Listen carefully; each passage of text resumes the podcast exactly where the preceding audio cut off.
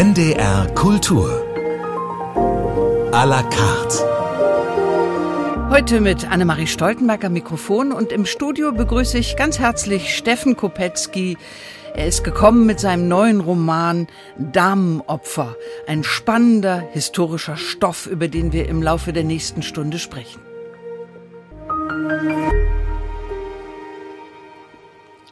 Steffen Kopetzky, Sie müssen jetzt noch einen Moment zuhören, wie ich etwas über Sie sage. Ich hoffe, das ist Ihnen nicht unangenehm. 1971 in Pfaffenhofen geboren. Sie sind berühmt für große Erzählpanoramen, die Entfaltung historischer Stoffe, immer mit ganz vielen Figuren, die zum Teil tatsächlich gelebt haben. Die werden bei Ihnen kombiniert mit ein paar erfundenen Figuren. Einige Ihrer Romantitel möchte ich gern nennen. Risiko, hieß einer, der im Ersten Weltkrieg angesiedelt war, Propaganda spielte, zum Teil im Zweiten Weltkrieg, aber auch während des Vietnamkrieges. Dann kam Monschau, ein Roman über den letzten in Europa stattgefunden habenden Ausbruch von Pocken 1962 in Monschau, so auch der Titel des Romans. Und nun geht es wieder an die Anfänge des 20. Jahrhunderts, Damenopfer. Und da steht eine Frau im Mittelpunkt, die Sie, glaube ich, auch verehren. Larissa Reisner. Wer war das? Nun, das war eine Frau aus einer polnisch-baltendeutsch-russischen Familie, im Grunde Aristokraten einen sehr vornehmen Lebensstil hatten und dann aber der Vater war Jurist, in Konflikt mit der Obrigkeit, also dem äh, Star Zarenstaat gekommen sind und dann ins Exil mussten. Und Larissa Reisner wuchs auf, eben in äh, dann vier Jahre in Berlin, Zehlendorf. Es ging da auf eine Grundschule, hat dort Deutsch gelernt.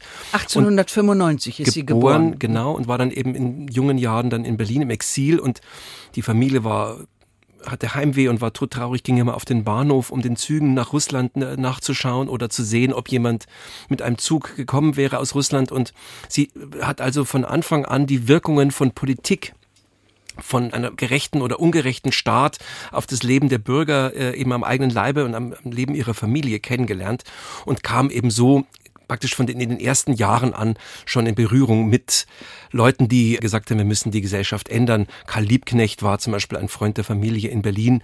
Und wo immer sie dann auch hinkam später, es erscheint so, als ob sie quasi immer direkt ins Zentrum des Geschehens unterwegs gewesen wäre. Eine Frau, um die sich alles gedreht hat und die so viele verschiedene Stationen durchlaufen hat, obwohl sie gar nicht so alt geworden ist. Es gibt solche Menschen, die immer da sind, wo man das Gefühl hat, da tut sich Geschichte auf. Sehr verehrt hat sie Kurt Tucholsky. Darüber kannte ich übrigens den Namen Larissa Reisner, mhm. weil Kurt Tucholsky sie als Journalistin sehr verehrt hat und gesagt hat, solche Schreiber bräuchten wir eigentlich in Deutschland, haben wir aber nicht. Er hatte ihre Reportagen aus Afghanistan gelesen. Larissa Reisner war in Afghanistan eigentlich als Begleiterin ihres Mannes, Raskolnikow. Der sollte dort Botschafter sein und wie das in Ihrem Roman beschrieben wird, war es denn offenbar so, dass Ihr Gatte den ganzen Tag betrunken war und sie eigentlich diese Botschaftsgeschäfte betrieben hat. Ja, also diese Geschichte hat äh, den Hintergrund Raskolnikow, das ist ja auch ein Pseudonym, dieser Mann hieß eigentlich Ilin, hat sich dann nach, äh, aus Bewunderung für Dostoevsky und für seine Figur Raskolnikow eben nach dem benannt. Der war eigentlich ein äh, Admiral dann gewesen der Roten Flotte, der Wolga-Flottille und mit dem zusammen war sie im Bürgerkrieg gewesen, wo sie selber Kommissarin war, also wo sie selber eine eigene Offiziersposition hatte. Die erste Frau übrigens auf einem Kriegsschiff, als sie das erste Schiff betrat, haben die meisten Matrosen gedacht, um Gottes Willen, jetzt wird's untergehen. Das war nämlich bis dahin völlig undenkbar gewesen. Und aber eben typisch Larissa Reisner, sie hat dann eben gesagt, jetzt reißt euch zusammen, wir haben hier ein, ein Abenteuer zu bestehen. Und ähm, so kam das dann. Sie sind dann zweieinhalb Jahre lang im Bürgerkrieg gewesen und dann körperlich angeschlagen. Und Raskolnikow, äh, der eine schwere Lungenentzündung hatte, der wurde dann eben auf diesen ersten Botschafterposten der jungen Sowjetunion, der Bolschewiki, entsandt. Afghanistan war nämlich, interessanterweise, das erste Land, das die Bolschewiki anerkannt hat. Afghanistan lernen wir als ein Land kennen, das eine viel größere Bedeutung hat, als man meinen möchte. Denn es hat zu tun mit der Kolonialzeit, mit der Herrschaft der Engländer auch in Indien. Und dort trifft sie auf einen Mann, den es in einem ihrer vorherigen Romane, der dort auch eine Rolle gespielt hat, Oskar von Niedermeyer, der einen Plan hatte, wie man die englische Kolonialherrschaft in Indien besiegen könnte, wie man mhm. das abschaffen könnte. Mhm. Den trifft sie dort offenbar in Kabul und kommt auch in Kenntnis dieser Pläne, die der hatte. Mhm. Also das war eine Geschichte, die äh, in meinem Roman Risiko eben beschrieben wurde. Ähm, da hat das Deutsche Reich versucht, den Verlauf des Ersten Weltkriegs zu beeinflussen durch eine Expedition unter anderem nach Afghanistan, aber im Grunde war das ein weltweiter Dschihad-Plan. Man wollte also die Muslime der Welt im Namen von Wilhelm al-Almani, dem deutschen Kaiser, und Schutzherren der Muslime äh, aufrufen, gegen die Feinde Deutschlands ins, äh, aufzustehen und äh, die Kolonialherrschaft zu beenden. Und aus dieser Zeit stammen eben die strategischen Analysen über die Bedeutung Afghanistans und Zentralasiens für das Herrschaftsgefüge dieser Welt. Und äh, äh Afghanistan war deshalb, deshalb so bedeutend, weil dort die beiden größten Kolonialreiche der Welt zusammengestoßen sind in ihrer Ausbreitung, nämlich eben das britische Empire und das russische Reich. Das war ja auch ein Kolonialreich. Und dort, wo die, wo diese beiden wachsenden Reiche zusammenstießen, da hat man gemerkt, okay, hier beginnt sozusagen das große Spiel um die Weltherrschaft. Man nannte das dann im 19. Jahrhundert Great Game. Und die Deutschen haben das von außen beobachtet. Sie selber hatten ja kein Kolonialreich und haben gesagt, wir schauen uns mal an, wie die Briten das so machen und die Russen eben, als es noch das Zarenreich gab und haben dann eben viele, viele Begrifflichkeiten, die wir uns heute als zur Orientierung eben benutzen, wie zum Beispiel die Seidenstraße. Ja, das ist von einem deutschen Erdkundler, der gesagt hat, so lief der Handel durch Asien und andere Ideen wurden damals entwickelt und man entwickelte eben dann auch Strategien, diese Herrschaft zu beenden, anzugreifen. Und darauf wollten dann die Bolschewiken zurückgreifen, um, äh, als sie dann sozusagen am Drücker waren, zu sagen, wir werden jetzt versuchen, die Herrschaft der Briten über Indien und damit auch über die Welt äh, zu beenden. Und Larissa Reisner war fasziniert von diesen Plänen, denn sie wollte ja die Weltrevolution. Sie wollte, dass die Welt gerecht wird, dass es keine Armut mehr gibt, dass es für alle Menschen die gleichen Chancen gibt.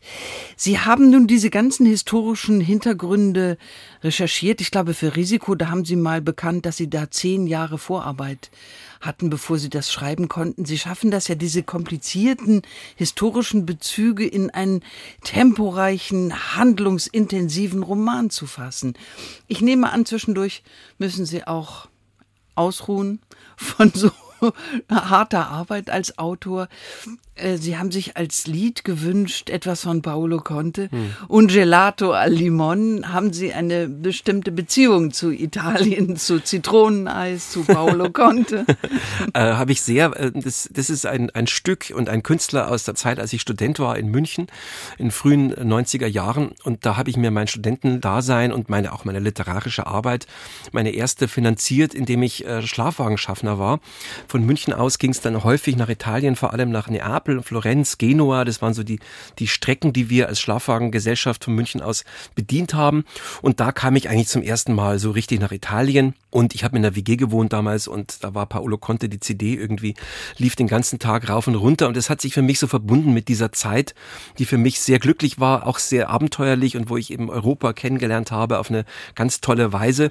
Und wenn ich das höre, dann spüre ich immer so den äh, Münchner Abend, wenn es dann losgeht, kurz vor der Reise mit dem Schlafwagen und ich erinnere mich unheimlich gern dran und finde Paolo Conte, abgesehen davon, auch wirklich einfach einen der großen Botschafter Italiens. Ein paar Takte genügen und man ist da. Ja.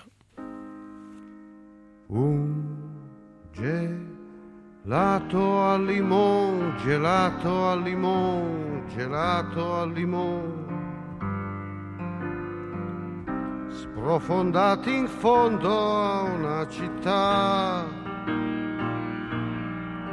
Un gelato al limone, è vero limone, ti piace?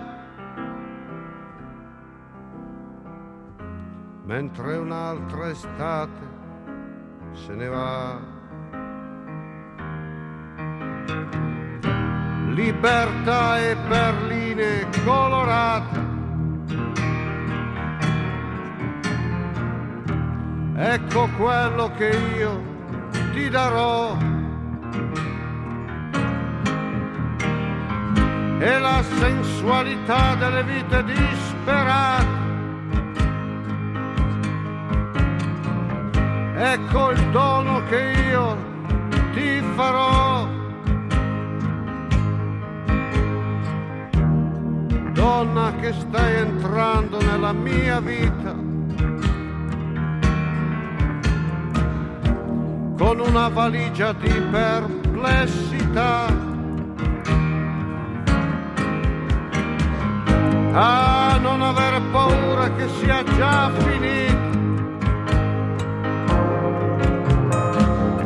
Ancora tante cose quest'uomo ti darà.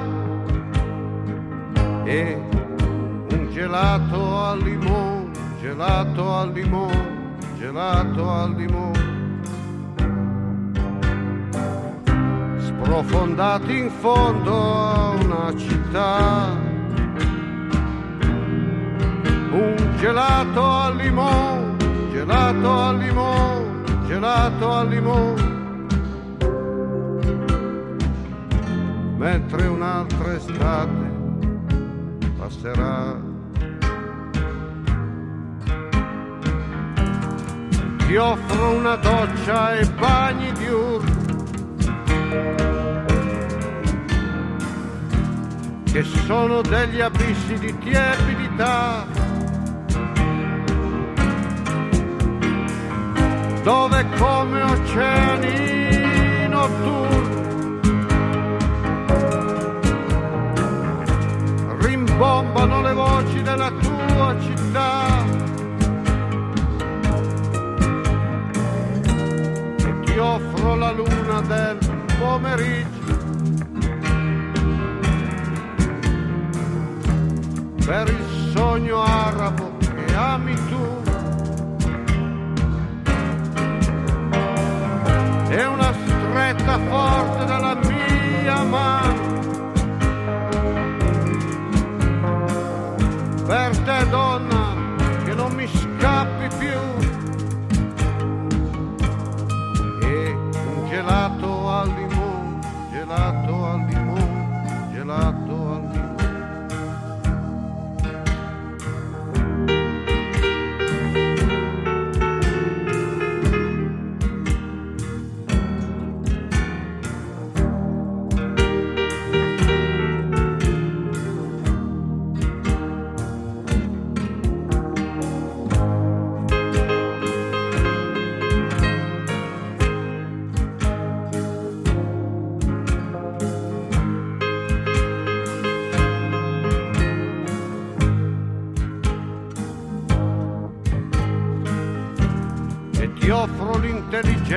l'intelligenza degli elettricisti.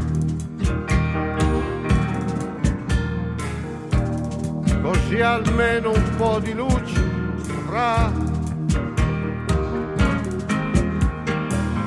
la nostra stanza negli alberghi tristi,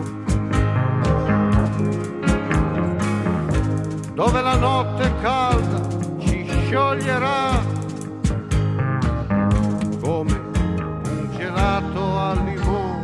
gelato al limone, gelato al limone, come un gelato al limone, gelato al limone, gelato al limone, come un gelato al limone, gelato al limone, gelato al limone, come un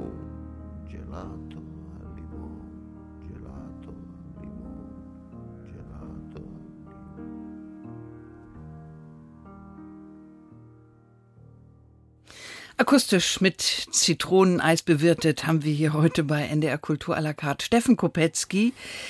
Sie haben einen neuen Roman veröffentlicht in diesem Herbst. Im August ist das erschienen, Damenopfer. Und in diesem Roman geht es um Larissa Reisner. Die ist ja schon 1926 gestorben, ganz jung also. Und gibt es eigentlich Bilder von ihr, Fotos?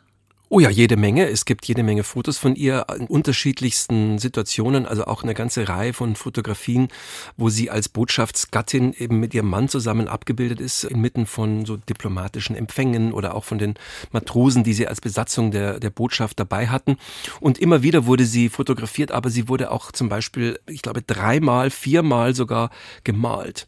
Also sie hat auch auf die Künstler eben eine faszinierende Wirkung gehabt und äh, als Ikone im Grunde ist sie immer wieder äh, auch porträtiert worden.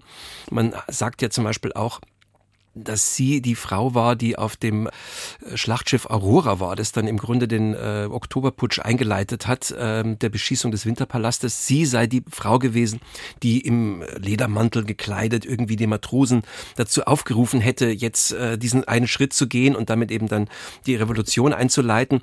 Und äh, sie war also zu Lebzeiten schon im Grunde eine Ikone. Sie muss eine Schönheit gewesen sein. Sie hatte eine magische Wirkung auf ihre Zeitgenossen. Und sie konnte fantastisch schreiben. Sie war eine brillante Autorin, die äh, sich getummelt hat in Afghanistan unter anderem. Und um Afghanistan geht es ja auch in Ihrem Buch. Sind Sie da eigentlich gewesen? So wie Larissa Reisner Afghanistan beschreibt, ist das ein Land, das man sich vorstellt wie so eine Sepia-Fotografie, aber klar und kalt im Winter, staubig im Sommer, aber auch von berückender Schönheit. Also ich persönlich hatte nie die Möglichkeit, dorthin zu reisen, äh, in den Zeiten, wo ich jetzt äh, eher dann in der Vorbereitung für den Roman Risiko da äh, hätte hinreisen wollen. Da war das dann wieder unmöglich aus Sicherheitsgründen. Es wurde einem abgeraten, wenn man eben zum ersten Mal dahin reist, dann die Sprache nicht kann und so. Das geht nicht, da würde man gleich äh, gekidnappt werden hat man mir gesagt, deswegen war ich dort nie. Aber ich war mal in Pakistan, also die auf der anderen Seite der Durand Line, der Linie, Grenzlinie, äh, wo ja auch Pashtunen dann leben in Pakistan und äh, konnte mir so ein bisschen die Gegend anschauen. Ich war öfters auch in Indien, habe dort äh, Sachen recherchiert und gesucht und äh, bin mit dem Subkontinent an sich schon vertraut. Und ansonsten ist es ja auch so, dass manchmal die Reisen im Kopf, die Recherchen im Kopf äh, für einen Schriftsteller gar nicht so ungünstig sind, denn man muss sich dann die Sachen so selber quasi vorstellen und aufs Papier bringen und hat dann manchmal so eine Intensität in der, in der eigenen Imagination, dass der Leser es dann irgendwie von selber dann sieht, dass man also gar nicht sozusagen äh, das Original braucht, um etwas zu erzeugen, das dann äh, die Imagination des Lesers so stimuliert. Es ist äh, eine Form, also ich versinke dann regelmäßig eben auch in so Flow-Phasen, wo ich dann äh, in, in der Beschreibung plötzlich so drin bin, äh, dass ich tatsächlich das ganze Geschehen um mich herum dreidimensional, 360 Grad mäßig äh, eigentlich von jeder von jedem Detail, von jedem Winkel aus mir anschauen kann, wie in einer großen Simulation. Das bleibt dann sozusagen so stehen und ich bewege mich dann in so Zwischenräumen, die ja, so manchmal so fast so was Magisches haben, wo ich also das Gefühl habe, ich bin nicht mehr ganz an meinem Schreibtisch, sondern eigentlich schon woanders und äh, das gehört, glaube ich, irgendwie dazu. Das ist dieses äh, prophetische, visionäre, seherische, was man beim Schreiben erleben kann. Ein ganz besonderer Geisteszustand. Das kann ich bestätigen, das äh, springt auch auf äh, Leserinnen und Leser über diese große Fabulierlust auch. Also es gibt kaum Autoren, die eine solche Erzählfreude auch vermitteln wie Sie bei aller Schwere des Stoffs. Äh, man kann ja alle Figuren, die im Roman vorkommen, die es tatsächlich gegeben hat, während der Lektüre googeln. Das hat mir große Freude gemacht, wenn man droht, so ein bisschen die Orientierung zu verlieren in diesem ja auch komplexen, umfangreichen, vielstimmigen Stoff. Dann kann man einfach kurz mal gucken, wer war das eigentlich, von dem er jetzt erzählt erzählt mhm. und hat denn so, ein, so eine Wikipedia-Unterstützung zum Hintergrund? Ja, Wikipedia ist ja so etwas wie ein Konversationslexikon äh, der früheren Zeit. Also da stehen die Dinge drin, die so ungefähr Common Sense sind. Äh, und ich schreibe ja für den Leser von heute. Und da gehört es eben so ein bisschen dazu. Das machen die Leute ganz gerne. Und im Grunde sind meine Romane neben ihren abenteuerlichen, äh, fiktionalen Aspekten natürlich auch so etwas wie kleine Reiseführer in eine Welt, wo man also sagen kann, wenn man den Roman liest, kriegt man sozusagen eine, einen Weg gezeigt in eine Epoche, in, in bestimmte äh, gesellschaftliche Verhältnisse und dazu kann man das dann benutzen, ja, um zu sagen, wer war das dann im Detail und äh, Sachen nachzuschauen, so dass sich so ein ja dichtes äh, Leseerlebnis einstellt. Wir begleiten ja Larissa Reisner in diesem Roman noch ein Stückchen weiter. Nicht nur nach Afghanistan, sondern Sie haben das schon angekündigt, sie kommt ja zurück aus diesem Land und versucht weiter äh, dafür zu kämpfen, dass sich die Zustände in der Welt bessern. Das muss Ihre Vision gewesen sein. Ja, sie, sie wurde im Grunde in Afghanistan, ähm, das war so eine Art von Schule der Weltpolitik. Also sie sah dann eben ähm, aus eigener Beobachtung, äh, was Kolonialherrschaft bedeutet, was es bedeutet eben, dass ähm, wenn eine Macht eben in der Lage ist, über Tausende von Kilometern die Schachfiguren auf dem äh, Chessboard, auf dem Schachbrett äh, der Weltpolitik zu ziehen. Und sie wollte dagegenhalten und ähm, äh, kam dann eben relativ schnell zur Komintern. Das war die Organisation der kommunistischen Parteien wenn man so will, so die, die Weltorganisation äh, für die Weltrevolution auch. Und äh, ganz oben auf der Agenda der äh, Komintern stand die Revolution in Deutschland. Und äh, das sah sie dann eben auch als eine wichtige Option, um die Revolution voranzubringen. Deutschland war sozusagen das, das Land der, der, der Sehnsucht für die Kommunisten, weil sie gesagt haben, wenn hier ein Umsturz äh, passieren würde, dann äh, käme so Fahrt auf für die Weltrevolution und dann könnte man äh, den Imperien trotzen. Und das war dann das Ziel, das sie im Jahr 1923 hatte, Deutschland. Aber das hat, wie wir wissen, nicht geklappt. Nein, es hat nicht geklappt. Ähm, es war eine ganz merkwürdige, ein merkwürdiges Ausbleiben von Ereignissen, das dann aber große, große Bedeutung hatte dennoch für den weiteren Verlauf der Geschichte. Manchmal gibt es ja so Ereignisse, die nicht stattfinden, können ebenso bedeutend sein wie Ereignisse, die stattfinden. Und bei dem sogenannten deutschen Oktober 1923 äh, haben wir so ein Ereignis. Ernst Toller hat doch mal ein Gedicht geschrieben, in dem er gesagt hat, das klappt in Deutschland nicht, weil deutsche Revolutionäre, wenn sie einen Bahnhof stürmen, Vorher zuerst eine Bahnsteigkarte richtig, lösen ja, genau. wollen. Genau, das hat man über die kommunistische Partei in Deutschland gesagt. Der Hintergrund ist natürlich einfach der gewesen, dass es in Deutschland eben eine starke Sozialdemokratie gab, eine starke Gewerkschaftsbewegung, also eine selbstständige, unabhängige Gewerkschaftsbewegung, Betriebsräte, äh, die großen Einfluss hatten und da waren die Kommunisten eben einfach nicht, ähm, sage ich mal, stark genug, um von vornherein so viel äh, Kampfbereitschaft auf die Straße zu bringen und man wartete eben auf den Moment, an dem es an dem es möglich wäre und das schien dann eben im Wechselspiel mit Moskau ging es immer hin und her und also die Planer in Moskau sagten nein, wir dürfen das in Deutschland nicht probieren, wir sind da zu schwach. Dann kam das Jahr 1923 und in den großen großen Problemen, die Deutschland hatte, sah man plötzlich die Stunde gekommen. Sie führen uns spannend an Momente, wo man denkt, wenn da ein bisschen etwas anders gelaufen wäre, dann wäre die spätere Geschichte auch anders verlaufen. So wie im eigenen Leben. Man mhm. an diese Punkte immer wieder denkt, wo man sich so entschieden hat, obwohl es auch so hätte laufen können. Und kein Mensch weiß, ob das andere besser oder schlechter, mhm. noch schlechter mhm. oder wie auch immer anders gewesen wäre. Sie haben sich noch eine Musik gewünscht für diese Sendung. Frank Sinatra, Fly Me to the Moon. Würden Sie das gerne machen, so vom All aus auf die Erde gucken, auf diesen blauen Planeten mit so viel Abstand? Nun, ich muss sagen, wenn es, wenn es in so einer äh, komfortablen Atmosphäre stattfinden würde, wie dieser Song von, von Sinatra äh, irgendwie suggeriert, dann schon. Aber jetzt also mich in eine Rakete zu quetschen und dann nach oben schießen zu lassen, das muss gar nicht sein. Also da reicht mir eigentlich auch die, die Imagination. Der Gedankenflug. Ja.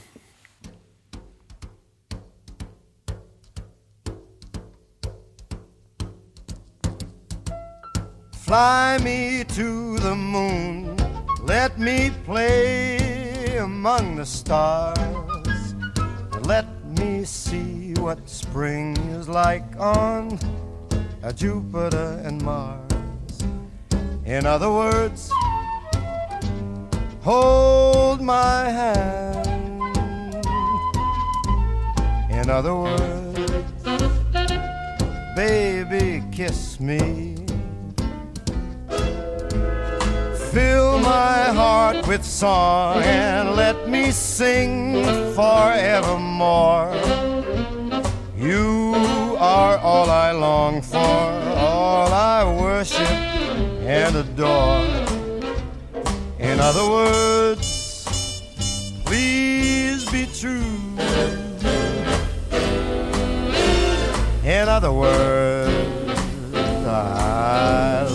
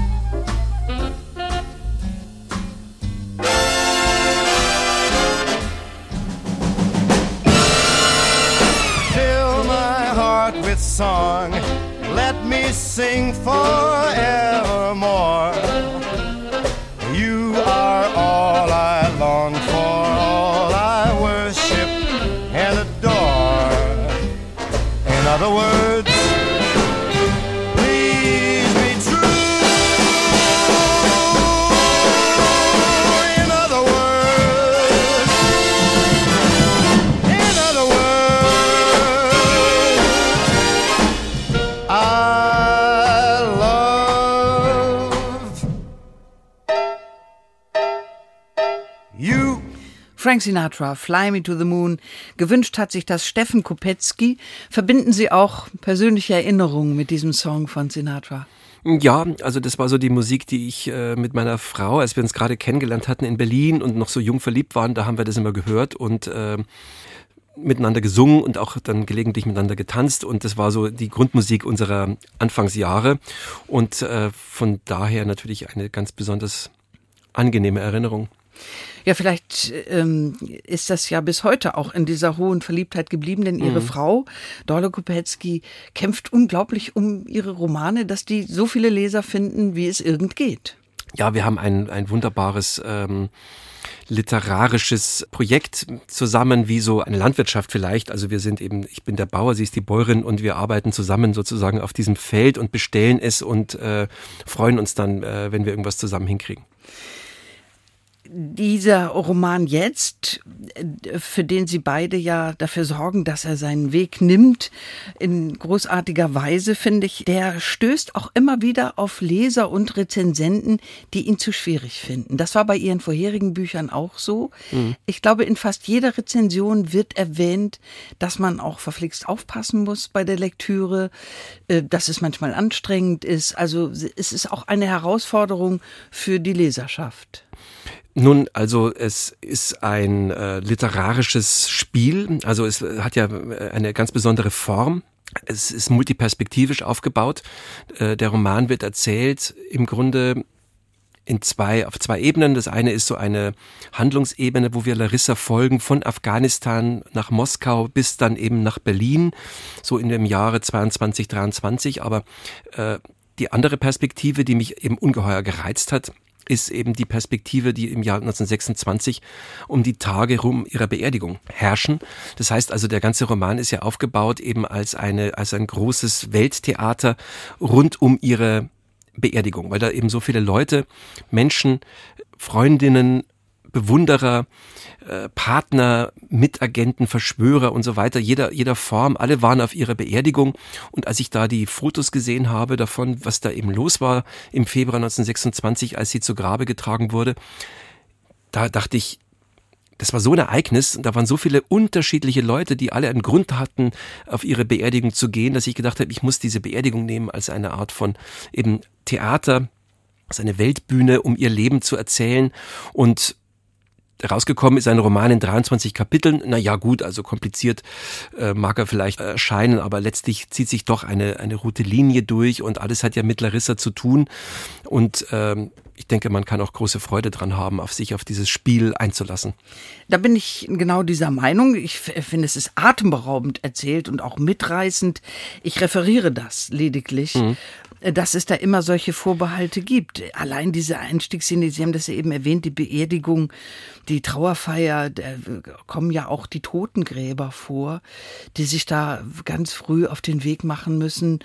Und es ist Februar, der Boden ist gefroren. Das ist schon von einer besonderen Erzählwucht auch wie das beschrieben wird, wie die losziehen morgens. Ja, ich wollte eben unbedingt, wenn ich sage, ich nehme, ich nehme dieses äh, Ereignis ihrer Beerdigung eben wirklich als die Form, als den, den, den Rahmen für diesen Roman dann dachte ich eben, ja, also es muss ja bei den Totengräbern anfangen.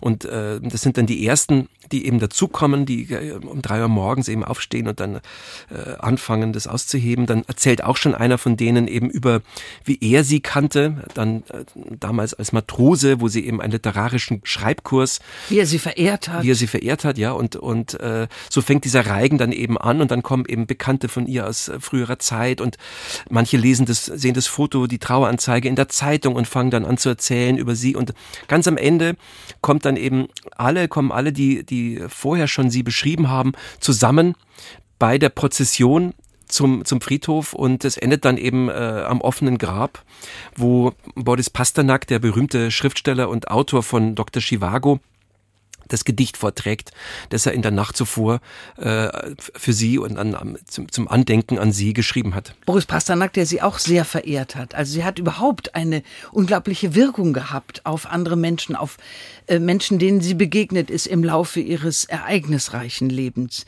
Es gibt in dem Roman ähm, eine Art Drehbuch. Ich glaube, wird auch so genannt, Drehbuch. Mhm, ja. Da habe ich als einfache Leserin, die ich bin, nicht ganz verstanden, warum das da drin ist.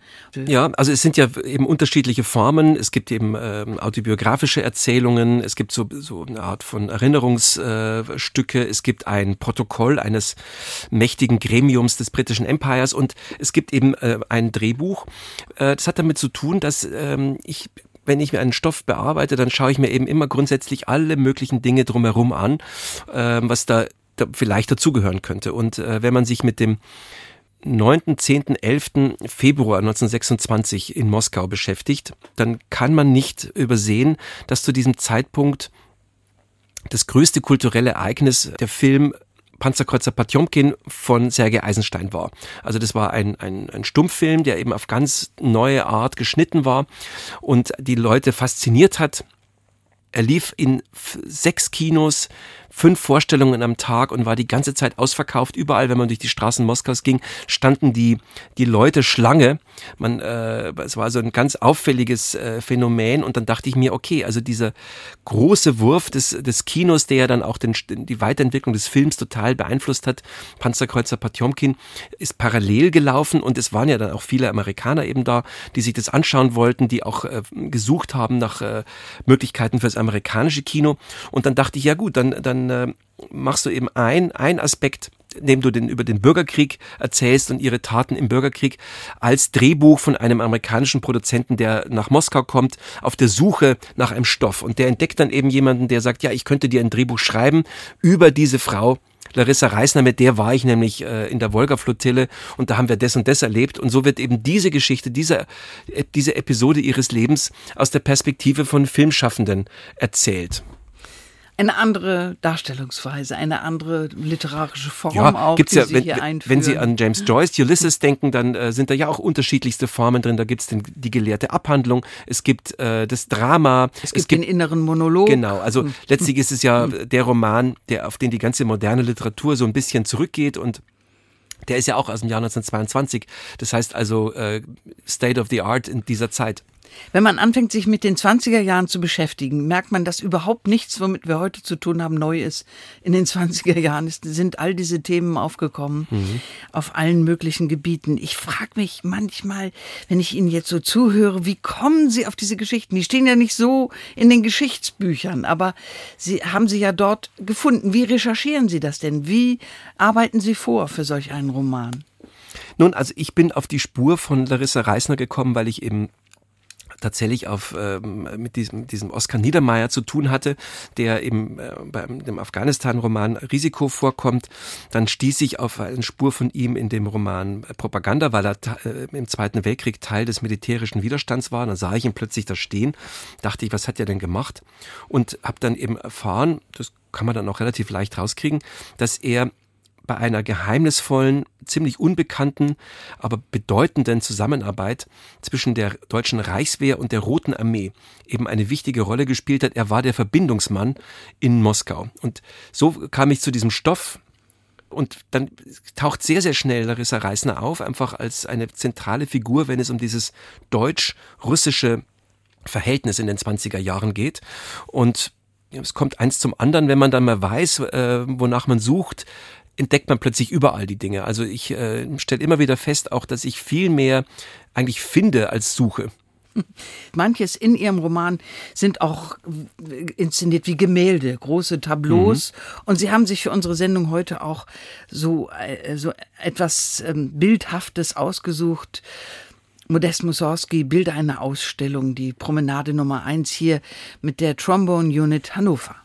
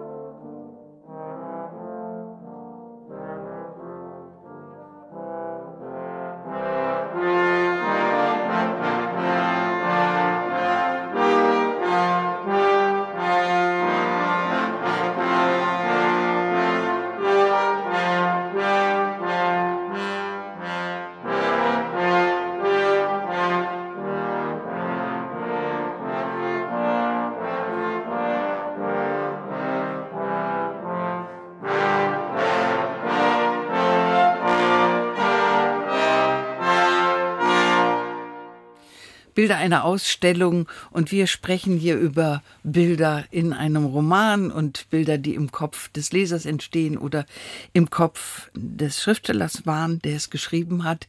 Denken Sie in Bildern oder eher in Dialogen? Was ist zuerst da?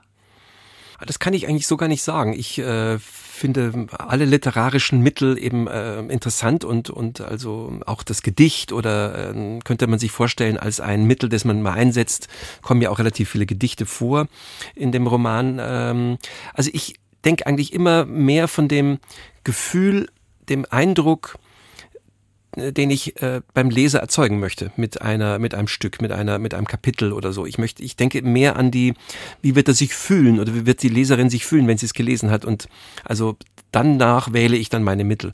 Äh, also ich bin sehr ich versuche eben einen bestimmten Effekt zu erzählen also der Effekt in mir als Leserin war auch ein Gefühlssturm und dann die ähm, das intensive Empfinden, dass man das, was in Afghanistan passiert ist in den letzten Jahren, kann man nur verstehen, wenn man diese Geschichten vom Anfang des 20. Jahrhunderts mit bedenkt.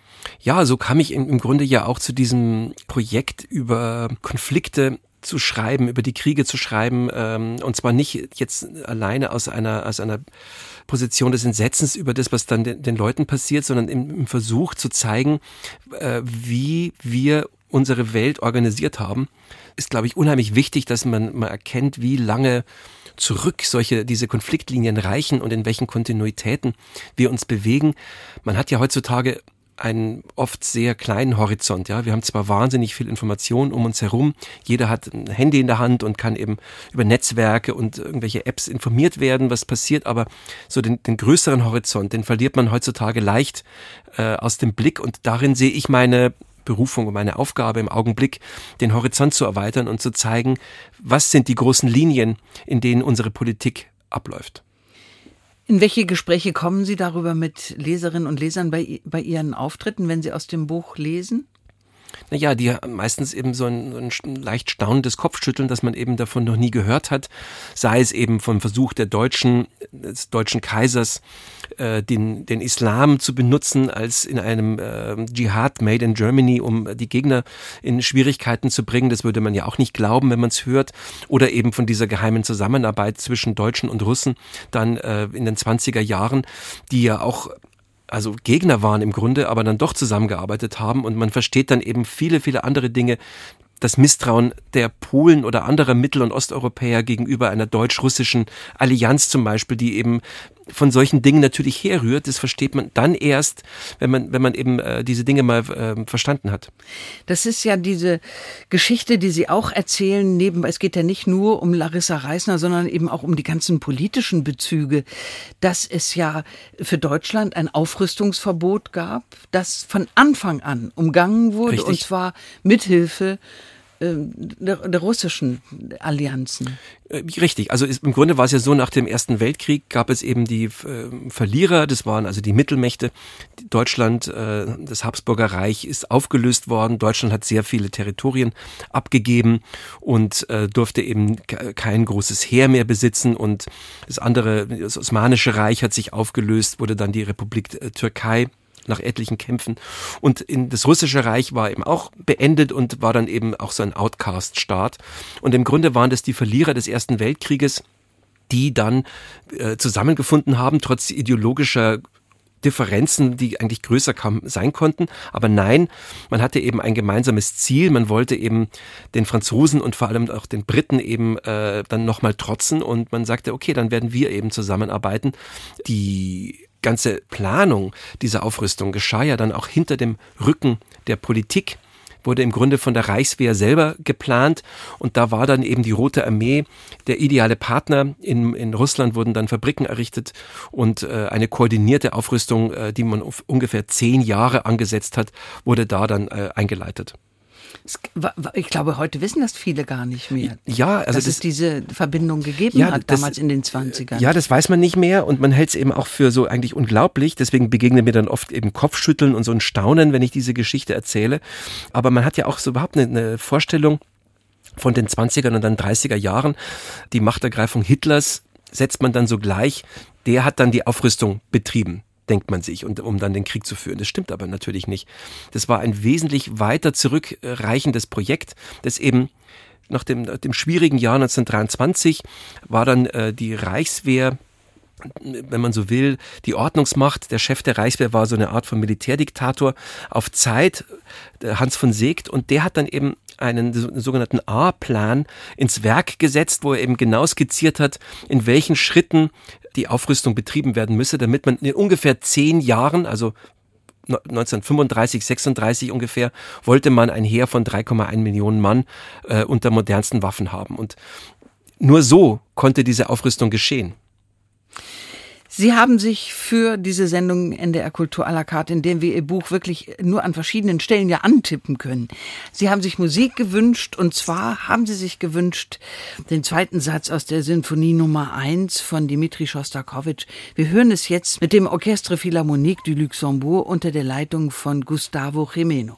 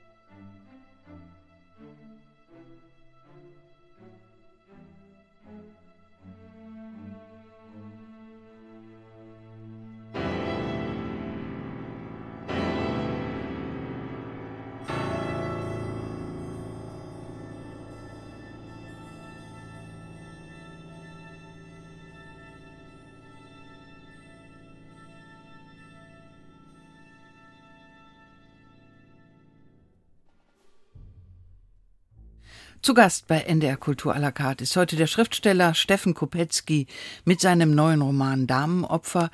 Spielt Schostakowitsch eine Rolle in diesem Roman? Es ist ja dieselbe Zeit, in der er komponiert hat. Ja, also 26, wo die Beerdigung war, ähm, da hat er gerade seine erste Symphonie vorgelegt, der, wo wir jetzt gerade eben den Ausschnitt gehört haben. Und er hätte im Grunde vorkommen können, denn er war befreundet mit dem General Michael Tuchatschewski, der eine bedeutende Rolle spielt im Roman. Als es dann so an diese Geheimagentengeschichte geht, da kommt dann Tuchatschewski ins Spiel. Und er war ein großer, der war ein großer Förderer eben der, der Künste und Literatur, hatte sehr viele Freunde, unter anderem eben den jungen das junge Wunderkind Schostakowitsch, der eben auffälliges Genie war und äh, gerade in dieser Zeit dann im 26 eben seine erste Symphonie fertig hatte, die wurde dann im Mai uraufgeführt in äh, Leningrad und ist halt auch so ein großartiger Künstler dieser Epoche, der wo man sehen kann, was für ein künstlerischer Aufbruch äh, da stattgefunden hat in den 20er Jahren in Moskau oder in der Sowjetunion und der dann eben später, wenige Jahre später schon, anfing eben in die Mühlen der, der stalinschen Politik und Repression zu kommen. Und er war einer der Künstler, mit denen Stalin gerne seine sadistischen Spielchen zu spielen pflegte. Äh, hat furchtbar gelitten und ja, das ist körpert wie manche andere eben diese grausame, schreckliche Tragik der russischen Kultur eben so reich zu sein, innovativ zu sein, so von Aufbruch voll zu sein und dann eben immer wieder äh, in die Repression, in die Unterdrückung äh, gehen zu müssen. Ansonsten, ich war selbst nie in Russland. Ich habe auch da wieder, ich wollte hinfahren, dann brach eben der Krieg aus und das war mir dann eben nicht mehr recht. Da wollte ich nicht mehr äh, da hinreisen, um da irgendwelche äh, Straßen und, und Städte zu besichtigen. Ich äh, bin dann zu Hause geblieben. Ähm, und ansonsten musste ich mich für den Roman eben erstmal auch äh, einlesen. Also ich bin ein großer Liebhaber und Bewunderer von Wladimir Nabokov, dem russisch-amerikanischen Autor. Ich habe natürlich ein bisschen Tolstoi gelesen, äh, ich kenne Gogol, äh, Bulgakov, der Meister und Margarita, aber ansonsten kannte ich die russische Literatur eigentlich relativ wenig und habe dafür für den Roman eben erstmal so eine große äh, Tour d'Horizon durch die Literatur der dieser Zeit auch unternommen und stieß dann eben auf den, was wir vorhin schon erwähnt haben, ähm, Dr. Chivago von Boris Pasternak als eigentlich für mich den Vorbildsroman, den ich dann gefunden habe, den mich so ein bisschen auf meine Weise äh, nachempfinden wollte. Eins der Kapitel in Ihrem Buch wurde verglichen von einem Rezensenten mit Dostoevsky. Mhm. Also es ist tatsächlich so, wenn man Ihren Roman liest, glaubt man, dass Sie da gewesen sind. Mhm. Selbst wenn die nur eine Tasse Tee in die Hand nehmen, hat man das Gefühl, es findet in einer Moskauer Großküche statt. Also ich habe ich hab wirklich mit größter Freude eben versucht, viele, viele, viele, viele äh, Aspekte der russischen Literatur spielerisch in meinen Roman reinzukriegen, auch mit, mit Verehrung. Also die Achmatova und den Ossip Mandelstam und eben. Anna Achmatova kommt auch vor ja, in ihrem Roman. Genau, und eben alles aber eben verbunden, äh, nicht als Name-Dropping, sondern eben verbunden mit der Erzählung, mit dem, äh, mit der unterschiedlichen Perspektive auf äh, die Larissa Reisner. In dem Falle war das eben so Anna Achmatovas Ehemann, Gumilev, auch ein Dichter, hat die 16-jährige Larissa Reisner verführt. Als sie Gymnasiastin war, hat er sie kennengelernt und war dann eben ein schamloser Verführer und ein, ein Skandal der Literaturszene da in, in St. Petersburg. Also das fing dann bei ihr eben wirklich schon früh an, dass sie sozusagen so äh, im Mittelpunkt eben von aufsehenerregenden Dingen stand. Und diese Geschichte wird da erzählt und ich habe eben den, den Pasternak drin, aber eben auch den, den Isaac Babel und es ist ein Spiel mit der Literatur. Es ist mein Versuch, meine Interpretation so der russischen, eines russischen Romans abzugeben und auch mit, natürlich mit der Hoffnung verbunden, dass wir die kulturellen Bande, die die Literatur eben auch äh, bietet, nicht aufgeben. Also trotz dieser entsetzlichen äh, Ereignisse, in denen wir jetzt sind und des Krieges, der herrscht, müssen wir natürlich irgendwann mit den Russen auch wieder zusammenleben im Frieden. Und eben, da sehe ich eben die Aufgabe darin zu sagen, wir lassen, wir dürfen die, die anderen Aspekte der russischen Kultur, wir dürfen sie einfach nicht äh, aus den Augen verlieren, wir müssen da Kontakt halten. Es war natürlich dann während des Schreibens, wo der Krieg eben Fahrt aufgenommen hat, äh, immer wieder auch schmerzlicher, aber ich dachte, ich musste es in dem Fall jetzt so machen. Da gibt's ja auch wieder einen Unterstrom zu einem früheren Roman, zu dem Roman Propaganda. Da tauchen auch amerikanische Schriftsteller auf, die im Zweiten Weltkrieg waren, Salinger, Hemingway, Bukowski.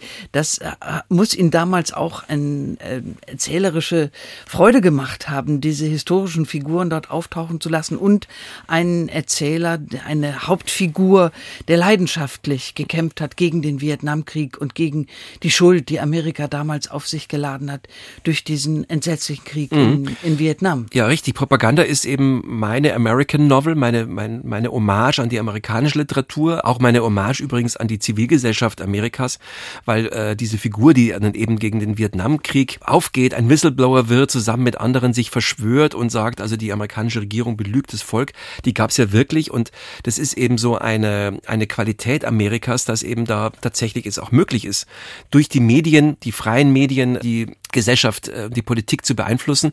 Und ich wollte halt mein Hemingway und Salinger, Bukowski, ich habe natürlich mit größter Liebe und, und Sorgfalt das damals gemacht und gedacht, ja, jetzt schreibst du mal deinen amerikanischen Roman, also in meiner, auf meine Weise, aber eben schon als Verbeugung. Und jetzt dachte ich eben, mit äh, Damenopfer ist der russische Roman, die russische Literatur dran. Ich liebe diese Art von Spiel. Ich bin eben ein ja, Literat durch und durch. Ich habe eben als Kind immer schon nichts lieber gemacht, als zu lesen und eben auch Stile ein bisschen nachzuahmen. So kam ich eigentlich zum Schreiben, ja, also äh, aus der Begeisterung für andere Literatur heraus. Die ist zu spüren. Könnte man sagen, dass Risiko dann der orientalische Roman war? Ein, ein Karl May-mäßiger orientalischer Roman, ja, richtig. Es ist erstaunlich, bei so unterschiedlichen Themen wie als Erzähltemperament, das all das miteinander verbindet, Steffen Kopetzky hier im Studio sitzt und erzählt von seinem neuen Buch, Das Damenopfer. Es ist für mich ein großartiges Beispiel dafür, dass Literatur eine Insel der Freiheit ist in einem Meer von schlechter Information oder Fehlinformation, dass man eben dort tiefer gehen kann und mehr verstehen kann als mit anderen Möglichkeiten der Wirklichkeitswahrnehmung. Ich danke Ihnen herzlich für Ihren Besuch bei uns im Studio. Alles Gute für den weiteren Weg, den dieses Buch mit Ihnen gehen wird. Frau Stoltenberg, vielen, vielen Dank für die Einladung. Ich war sehr, sehr gerne hier und äh, freue mich, wenn wir uns mal wiedersehen. Das hoffe ich. Das Buch ist zu haben im Buchhandel. ist erschienen bei Rowold. Titel Damenopfer und mit diesem Damenopfer einer raffinierten Schachvariante im Kopf verabschiedet sich hier Annemarie Stoltenberg.